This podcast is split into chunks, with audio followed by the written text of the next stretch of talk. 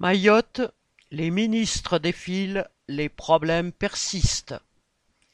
La première ministre Elisabeth Borne s'est rendue à Mayotte vendredi 8 décembre, accompagnée de deux ministres, Aurélien Rousseau, la Santé, et Philippe Vigier, Outre-mer. Confrontés au désespoir de la population privée d'eau deux jours sur trois, au manque de logement, à leur insalubrité quand ils existent, au manque d'écoles et d'hôpitaux et à l'insécurité, elle n'a su que débiter des platitudes du genre Ce n'est pas digne de notre pays. La violence que vous vivez, ce n'est pas normal. Et annoncer un déblocage de 240 millions d'euros de fonds pour moderniser l'hôpital, mais en laissant 70% des postes de praticiens non pourvus.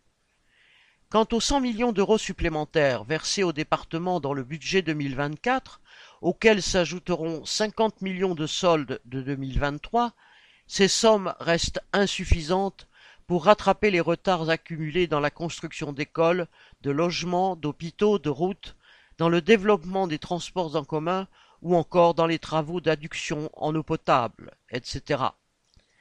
Les habitants de Mayotte croulent sous les difficultés quotidiennes.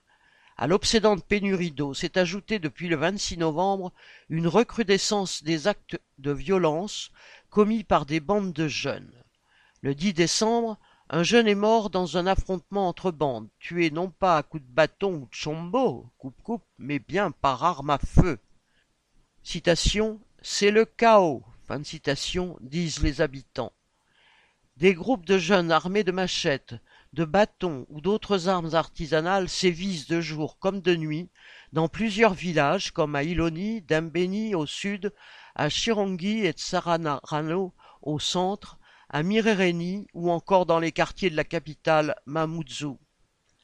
Outre les fréquents caillassages de bus et de voitures, ces jeunes, dont de nombreux mineurs, érigent des barrages sur les routes dans le but de dépouiller les automobilistes qu'ils agressent parfois, brûlent des maisons, des commerces après les avoir saccagés, s'affrontent aux policiers et aux gendarmes. À cause de ces affrontements et de ces barrages, des travailleurs ne peuvent se rendre sur leur lieu de travail. Des étudiants, des lycéens et collégiens ratent leurs cours au risque d'échouer aux examens. Certains jours, ils restent bloqués toute une journée en attendant que les voies se libèrent. Les habitants n'osent plus se rendre dans certains endroits de l'île notamment aux abords des forêts, de peur de se faire agresser. Mahorais, Réunionnais, Mzungus, les Blancs, tout le monde peut être une cible potentielle s'il est soupçonné d'avoir de l'argent. La population est excédée par les violences et l'insécurité. À Iloni, où le collège est resté fermé le 29 novembre, des femmes sont sorties armées de machettes pour empêcher des voyous de pénétrer dans le village. À Dambéni, le maire a instauré un couvre-feu de 19h à 4h pour les mineurs pendant trois semaines. Pour sortir de la rue, de la misère économique et morale dans laquelle ils se trouvent, ces jeunes devraient avoir accès à l'instruction, à du travail, à des loisirs, etc. Cela nécessiterait que l'État y mette tous les moyens nécessaires. On en est loin, et Elisabeth Borne se contente de promettre citation, des opérations coup de poing pour ramener de la sécurité. Fin de citation.